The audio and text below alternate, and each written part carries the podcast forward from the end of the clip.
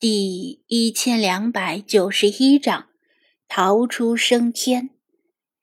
其实并不是张子安他们特别倒霉，刚逃过天崩地裂，又遭遇黑风暴。黑风暴本来就是因为空气被剧烈扰动而引起的，多年来积聚在地底空洞里的水蒸气和凉空气大量涌出来。与魔鬼之海上空的炙热空气混合在一起，冷热空气的剧烈对流正是形成风暴的导火索。所以，黑风暴的到来不是偶然，而是必然。原本随着越野车一起逃亡的野生动物们，不论它们的样子是可爱还是丑陋，毕竟有共患难的交情。张子安对他们产生了一些好感，打算等逃出魔鬼之海，分给他们一些水和食物，大家好聚好散。结果，黑风暴的预兆刚刚显现，这些野生动物立刻就抛弃了越野车，四散而逃，或者就地挖洞钻进沙子里避难，简直是塑料难友情。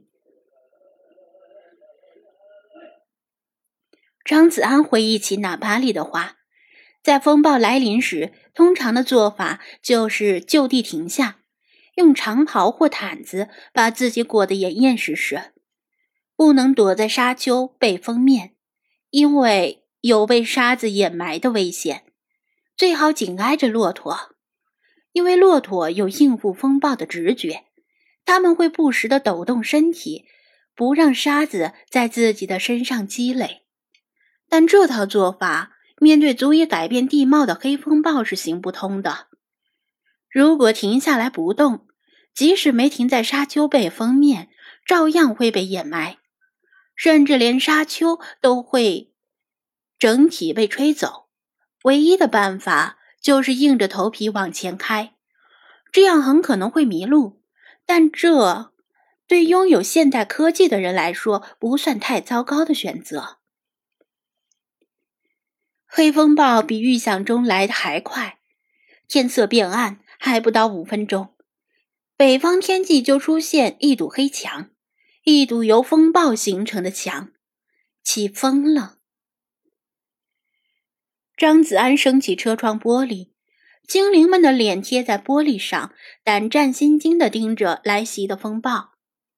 嗯，嘎嘎，本大爷说了吧，要下雨了。下雨应该会凉快一些吧。在光线还未彻底暗下来之前，理查德看到风暴之中偶尔还有银龙般的闪电缭绕。下你妹的雨！张子安说道。不是雨，怎么会有闪电？理查德不服气。闪电是由电荷形成的放电现象。携带大量电荷的云层之间可能会放电，剧烈摩擦的沙粒同样可能会放电。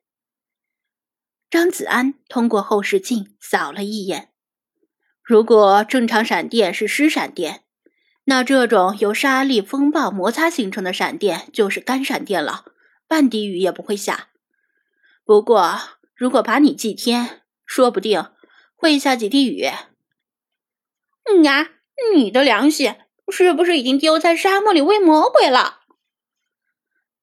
理查德叫道，嘴里跟理查德胡乱扯淡。张子安心里很紧张，如果被闪电劈中越野车，那真是倒了八辈子霉了。黑风暴眨眼即至，裹夹着大量的沙粒的狂风噼里啪啦的敲打着车窗，令人担心车窗随时可能破裂。张子安说错了，确实是下雨了。毕竟有很多水蒸气升到了空中，但是雨点儿根本落不到地面，就会被炎热的上升气流蒸发。沙漠里障碍物稀少，狂风的风速能达到匪夷所思的程度。被狂风吹起的沙粒打在人的皮肤上，能够划破皮肤见血。若是风中卷着石头，那就更糟糕了，打在人身上，轻则骨折，重则毙命。打在车窗上，能直接击碎车窗玻璃，能见度差到极点。雨沙徒劳的摇摆，清理沙子的速度赶不上落沙的速度。张子安的眼睛快贴到挡风玻璃上了，大灯也都开了，却只能看到漫天飘舞的沙尘。只有当天空中银光闪现、横跨天际的闪电将大地照得一片惨白时，才能看得稍远一些。越野车彻底失去了方向，为了防止被黄沙掩埋，只能一直放慢速度，一直往前开。但谁也拿不准。在这种不变方向的情况下，会不会原地绕圈子？狂风一阵紧似一阵，越野车突然一轻，像是被谁推起后轮，然后重重的一颤，又落回地面。大家被颠得前仰后合，沙粒打在车顶的声音与之前不同，因为风把车顶的帐篷、防潮垫和毯子之类的东西卷走了。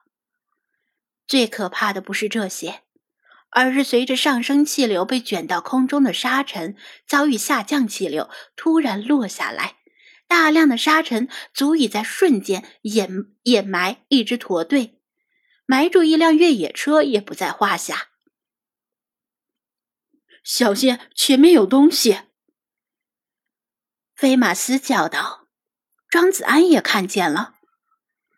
一道闪电照亮了漆黑如墨的天空，前方突然出现几排砖石搭建的房子。从房子的样式来看，应该是古代的产物。均已经倒塌，但是废墟之间的空地可以容纳越野车藏身。他估计，这是古代建造金字塔时顺便建造的驿站。因为很多建筑材料和工具什么的需要从城市里运来，也可能是供奴隶和工人休息的场所。建造金字塔需要大量人力，不论这里以前是干什么的，原本已被沙漠掩埋，但是又被狂风吹出来了。废墟间也有一些野生动物在避难。即使越野车驶近，他们也不走。像这么胡乱开下去不是办法，说不定什么时候车子就会被一颗炮弹般的石头击中，只好冒着被掩埋的危险，暂时停在这里。他把车停下，熄火，然后拉高衣服掩住口鼻，并且把帽子也戴上。外面刮大风，车里刮小风，无数细微的沙尘。从车辆的缝隙间钻进来，嘴里满是沙粒，连鼻孔都是黑的。现在任何事儿也做不了，风暴盖住一切说话声，只能胡乱吃些东西填饱肚子，静静等待风暴的过去。不知道过了多久，风势渐渐小了，精神高度紧张了一天一夜。张子安和精灵们不知不觉打起了盹儿。嘎嘎，醒一醒，风停了，出太阳了！理查德的呱噪声吵醒了大家。四面的车窗都糊满了沙子，车里只亮着阅读灯，但其中一面车窗的缝隙间透进一缕温暖而柔和的阳光。张子安头疼欲裂，嘴里干得要死。精灵们也好不到哪里去，一个个灰头土脸，面目全非。他尝试着打开车门，车门只开启了一点儿就不动了，似乎被外面的沙子堵住。其他车门也是如此。最后，他只能小心地摇下一面车窗，像魏康教授那样从车窗里爬出去。夕阳西下。风暴确实停了，越野车却被埋住了一半儿。他们似乎已经抵达了魔鬼之海的边缘。